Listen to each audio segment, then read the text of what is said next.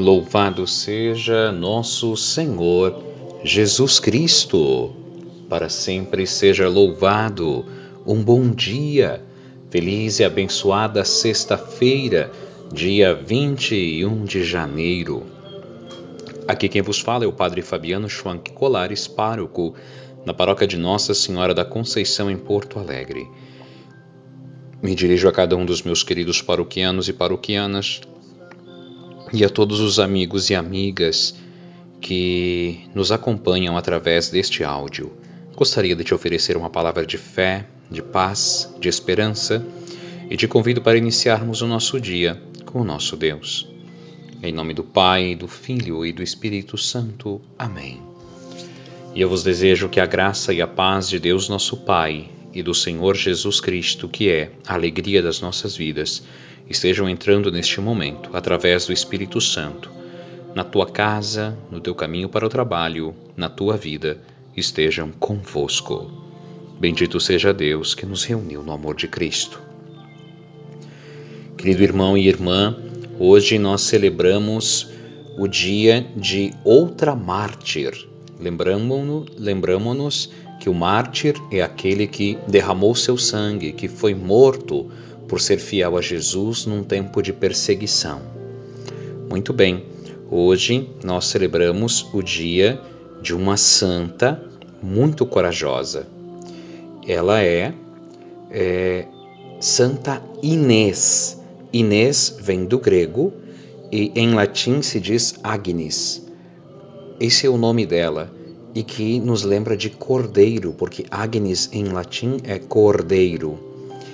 E, em grego se diz Inês. Inês. Ela viveu na virada do século III para o século IV, portanto, dos anos 200 para os anos 300. Foi terrivelmente perseguida pelo imperador é, Diocleciano. Diocleciano é, este que perseguiu a tantos outros é, cristãos neste período. Era filha, da, era filha da família dos Cláudios, que era uma família poderosa do Senado romano, mas uma família que, então, muito rica, havia se convertido ao cristianismo e, portanto, Inês, desde que de muito pequena, foi educada na fé cristã mas sabendo que esta fé deveria ser é, exercida com cuidado por causa das perseguições. Ela, ainda muito pequena, com cerca, cerca de 12, 13 anos, jovenzinha, encantou-se com aquilo que lia do, é, do Evangelho, com aquilo que ouvia da vida dos santos e sentiu no coração o chamado para se consagrar como virgem Aqui, por esta época, foi surgindo a Ordem das Virgens. E até hoje existe um rito que acolhe as mulheres que querem se consagrar ao Senhor e que vivem sob a orientação do bispo e, e, e têm uma consagração especial. Vivem no meio do mundo, é, fazem seus trabalhos, têm a sua vida, mas não se casam, consagram a sua é, pureza e o seu coração, a sua mente ao Senhor Jesus. Eis que Inês quis fazer isso. Ela era muito bela e, sendo filha única de uma família rica e poderosa, muitos eram os pretendentes, inclusive o filho do prefeito de Roma, que fez o convite ou fez a proposta de casamento, mas foi por ela negado. E então ele, furioso, querendo saber o porquê, ela lhe revela que era em função de um voto que ela havia feito a Cristo. E logo ele descobre que ela era cristã. E a denuncia. É aquela coisa do amor doentio, já que não pode ser minha, como se pudesse, se um pudesse tomar posse do outro, não é? Mas já que não pode ser minha, não será de mais ninguém. Então ele a denuncia é, ao prefeito, que então ordena, ordena que é, a jovem Inês acenda fogo acenda fogo para é, as, as divindades romanas na sua casa. Então, que ela fizesse isso na sua casa. E é muito bonito porque a jovem Inês, com 13 anos, disse é, ao prefeito, afirmando que não faria, não queimaria incenso aos deuses romanos e tampouco teria uma chama de acesa em casa para a, deusa romana que o imperador estava, que o prefeito estava ordenando. Então ela diz com toda a autoridade de alguém que está ungido pelo Espírito Santo. Diz a jovenzinha: Se recusei seu filho que é homem, como pode pensar que eu aceite prestar honras a uma estátua? Meu esposo não é desta terra, é Jesus Cristo. Sou jovem, é verdade, mas a fé não se mede pelos anos e sim pelas obras. Deus mede a alma, não a idade. Quanto aos deuses, podem até ficar furiosos, que eu não os temo. Meu Deus é amor.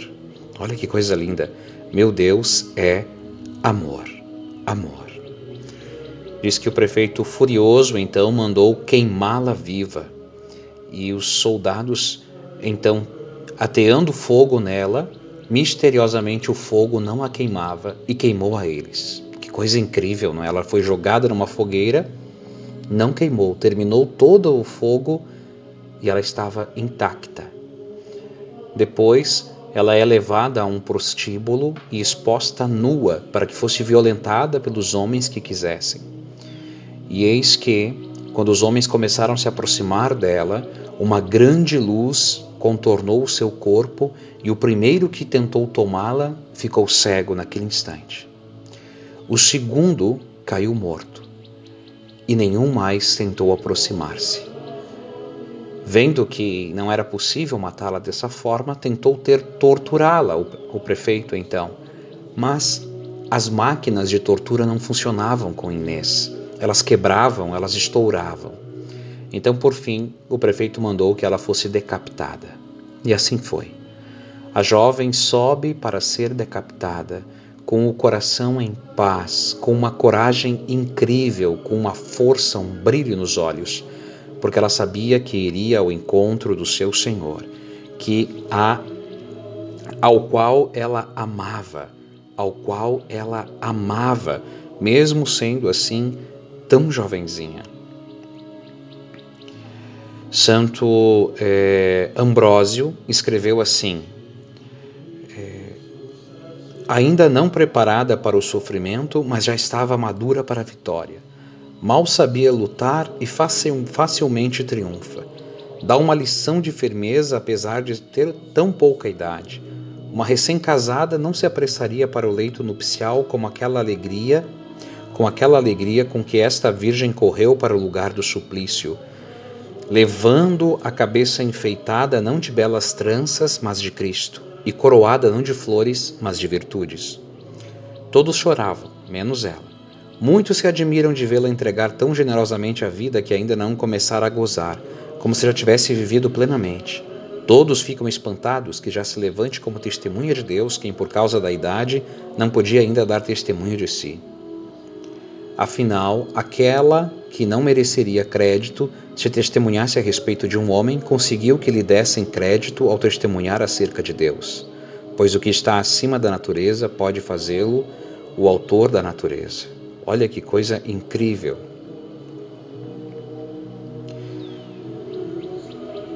Poderia, podia ela ter visto o carrasco perturbar-se perturbar diante da sua paz e da sua tranquilidade como se fosse ele o condenado. Tremer a mão que desfecharia o golpe e empalidecerem os rostos temerosos do perigo alheio, enquanto a menina não temia o próprio perigo. Tem pois, numa única vítima um duplo martírio, o da castidade e o da fé. Inês permaneceu virgem e alcançou o martírio. O Papa Damaso, que era o Papa de então, ficou muito comovido com o testemunho desta jovem é, o seu corpo foi sepultado é, com todas as honras na basílica, na, depois na, na, foi sepultado e depois levado para a basílica de Latrão, quando essa São João de Latrão, quando essa foi dada ao Papa anos mais tarde. E o túmulo dela sempre era dali para frente pelos papas ornado de flores e cuidado e venerado. E os seus pais então que estavam desolados, não puderam fazer nada e ainda perderam todo o patrimônio da família, é, tiveram a graça de ver a filha, é, tiveram uma visão, e nessa visão a filha estava com um cordeiro no, no braço e um lírio na outra mão, dizendo que ela era é, estava unida ao cordeiro, então esse o que justificava o seu nome, Agnes ou Inês, e era o símbolo da pureza. E no seu entorno estavam outras jovens felizes e anjos que cantavam a Deus. Santa Inês, desde muito cedo, foi é, invocada como a protetora das jovens, como um lírio de pureza e como a, a corajosa, a destemida, aquela que estava enamorada de Cristo Senhor. Olha que belo, que belo. Hoje nós lembramos então esta jovem de 12 ou 13 anos que foi fidelíssima ao Senhor Jesus até os extremos e é pela igreja até hoje venerada. É no dia de Santa Inês que se é, cortam ou se tosam as ovelhinhas que fornecem a lã com a qual se fabrica o pálio, que é é um símbolo que os arcebispos do mundo inteiro usam no entorno do pescoço e sobre o peito, e que é feito da, da lã destas ovelhas e abençoado pelo Papa. Então, hoje, na verdade, é, se abençoa as ovelhas que vão ser tosadas e que depois, no dia de São Pedro e São Paulo, então, os palhos, que são este símbolo que os arcebispos usam, serão abençoados e entregues a eles. Mas, querido irmão e irmã, também te convido a ouvir o evangelho do dia de hoje, que é de Marcos, capítulo 3, versículos 13 a 19. Que o Senhor esteja convosco, Ele está no meio de nós. Proclamação do Evangelho de Nosso Senhor Jesus Cristo segundo Marcos. Glória a vós, Senhor. Naquele tempo, Jesus subiu ao monte e chamou os que ele quis, e foram até ele. Então Jesus designou doze para que ficassem com ele e para enviá-los a pregar, com autoridade para expulsar os demônios. Designou, pois, os doze: Simão, a quem deu o nome de Pedro, Tiago e João, filhos de Zebedeu, aos quais deu o nome de Boanerges, que quer dizer filhos do trovão, André, Filipe, Bartolomeu, Mateus, Tomé, Tiago, filho de Alfeu, Tadeu, Simão, o cananeu, e Judas Iscariotes, aquele que depois o traiu. Palavra da salvação. Glória a vós, Senhor. Jesus sobe ao monte. A montanha na Bíblia é o lugar do encontro com Deus. Os grandes homens do Antigo Testamento, como Abraão, sobe ao monte Moriá. É, Moisés sobe ao monte Sinai. É, Elias sobe ao monte Horebe. Jesus, o próprio Senhor da vida, sobe ao Monte Tabor, sobe é, a montanha e ali prega o sermão da montanha. É na montanha que ele ensina o Pai Nosso, é na montanha que ele se transfigura, é no Monte das Oliveiras que ele chora, é no Monte Calvário que ele dá a vida por amor a nós. Hoje nós ouvimos subindo uma montanha, um monte, e dentre os vários discípulos, chamando doze e os constituindo para conviverem com ele, para aprenderem com ele e lhes dando autoridade. Em outros trechos da Escritura se vai dizer, ele vai dizer: toda autoridade me foi dada sobre o céu e a terra. E toda esta autoridade eu estou transmitindo a vocês.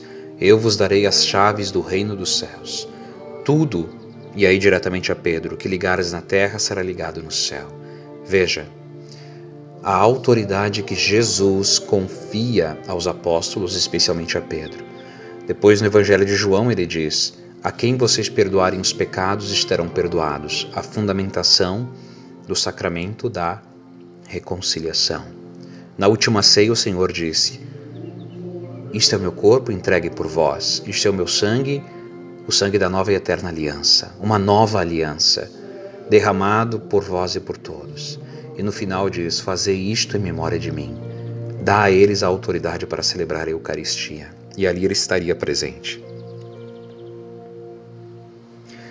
Jesus dá aos apóstolos o poder e a autoridade de irem aonde ele devia ir, para ensinar, para pregar, para perdoar, para abençoar, para conduzir. Serão os apóstolos que irão criar a ordem dos diáconos, serão os apóstolos que irão cuidar das viúvas e dos órfãos, serão os apóstolos os grandes pregadores é, da palavra, aqueles responsáveis por espalhar o evangelho pelo mundo. E serão os apóstolos, sim, a tomarem as decisões importantes da nossa vida de fé, como, por exemplo, de reunir-se no primeiro dia da semana, que era o dia no qual o Senhor Jesus ressuscitou, passando a observância do sábado para o domingo, o primeiro dia da semana. E o livro dos Atos dos Apóstolos está recheado de citações que vão falar que os apóstolos se reuniam no primeiro dia da semana.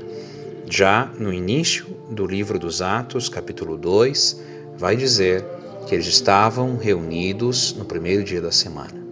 Bom, antes disso, se nós quisermos, é, vai se dizer no evangelho de, nos quatro evangelhos que no primeiro dia da semana Maria Madalena foi ao túmulo para ungir o Senhor e encontrou a, a, a porta ou a pedra removida no primeiro dia da semana.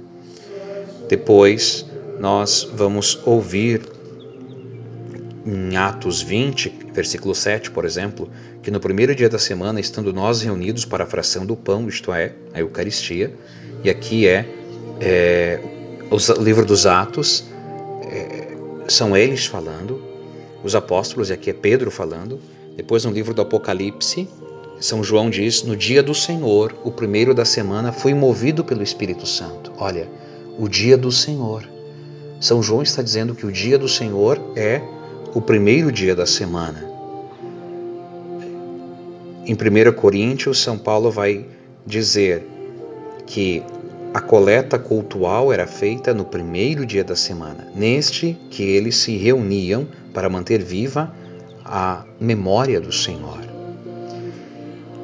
E aí nós poderíamos ir também para é, os nossos é, primeiros cristãos, escritores, teólogos, como Santo Inácio de Antioquia, que viveu no século cento, no ano 107, ou seja, é, São João ainda estava vivo quando Santo Inácio de Antioquia foi feito bispo. E, e Santo Inácio vai dizer: olha que belo isso, já desde o século II. Aqueles que viviam segundo a ordem antiga das coisas voltaram-se para a nova esperança não mais observando o sábado, mas sim o dia do Senhor, no qual a nossa vida foi abençoada por Ele e por Sua morte. Olha que belo. Isso aqui é um texto de Santo Inácio de Antioquia do ano 107. 107. Que viviam sob a ordem das coisas antigas, agora passam para uma nova esperança, para uma nova observância. Ou então São Jerônimo, que é o primeiro que traduziu a Escritura e a reuniu e nos ajudou a compilá-la, é, São Jerônimo, que viveu nos anos 420, vai dizer: O dia do Senhor, o dia da ressurreição, o dia dos cristãos é o nosso dia. É o primeiro dia da semana. Por isso se chama Dia do Senhor, porque foi nesse dia que o Senhor subiu vitorioso para junto do Pai. Olha que belo o que diz é, São Jerônimo. E Tertuliano não, São Justino, outro grande santo dos anos 165, dizia: Reunimos-nos todos no primeiro dia após o sábado dos judeus. Primeiro dia em que Deus, extraindo a matéria das trevas, criou o mundo e neste mesmo dia Jesus Cristo, nosso Salvador, ressuscitou dos mortos. Olha que belo, que bonito a estes mesmos apóstolos que hoje nós ouvimos que ele chamou, ele deu autoridade, autoridade para que eles decidam. E é por isso que com o tempo, o primeiro dia da semana passou a ser chamado de dia do Senhor, que em latim se diz dies domini, ou seja, dia do Senhor, que traduzindo para o português vai dar domingo. E por que estou dizendo isso? Bom, porque é importante nós sabermos que nós cremos naquilo que o Senhor Jesus nos ensinou e cremos que é uma revelação de fé aquilo que os apóstolos nos, ensinaram, porque eles conviveram com o Senhor durante três anos. Então, ninguém melhor do que eles para conhecer o coração e o modo de pensar de nosso Senhor Jesus Cristo. Então, aquilo que os apóstolos nos ensinaram e a nós deixaram é para nós é, norma, é para nós lei, é para nós algo sagrado. Pai nosso que estais no céu, santificado seja o vosso nome, venha a nós o vosso reino, seja feita a vossa vontade, assim na terra como no céu. O pão nosso de cada dia nos dai hoje. Perdoai-nos as nossas ofensas, assim como nós perdoamos a quem nos tem ofendido. E não nos deixeis cair em tentação, mas livrai-nos do mal. Amém. Ave Maria, cheia de graças, o Senhor é convosco. Bendita sois vós entre as mulheres, bendito é o fruto do vosso ventre, Jesus. Santa Maria, Mãe de Deus, rogai por nós, os pecadores, agora e na hora de nossa morte. Amém. Nossa Senhora da Conceição, rogai por nós. Ó Maria concebida sem pecado, rogai por nós recorremos a vós. Santa Inês, ou Santa Agnes, rogai por nós.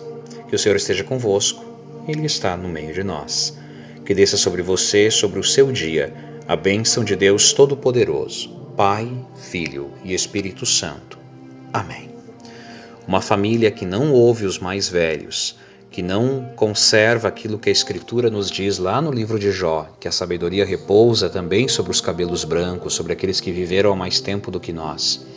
Uma família que não considera os seus antepassados, os ensinamentos dos seus antigos, como valores, não perdura, se desfaz. Por isso, nós católicos ouvimos, respeitamos e seguimos aquilo que os primeiros cristãos nos deixaram como legado de fé. Inclusive, é, ensinamentos que chegaram até nós não através da Sagrada Escritura, mas através da sagrada tradição de textos antigos, como acabamos de ouvir de Santo Inácio de Antioquia ou de São Jerônimo, ou de Santo Agostinho, ou de tantos outros, e são textos que têm um valor imenso para nós. Por exemplo, o primeiro catecismo que se escreveu, a Didaquê, que é do tempo dos apóstolos, do, primeiro, do, do nosso primeiro século, é, ela já vai falar sobre o guardar o domingo como o dia do Senhor. Veja que interessantíssimo. Todo esse material para nós é fonte de fé. Fonte de fé. Conteúdo da, da revelação da palavra do Senhor que nos salva, que nos ilumina. Que o Senhor esteja convosco, Ele está no meio de nós. Abençoe-vos, Deus Todo-Poderoso, Pai, Filho e Espírito Santo. Te desejo um dia abençoado na presença do Senhor e te envio um grande abraço.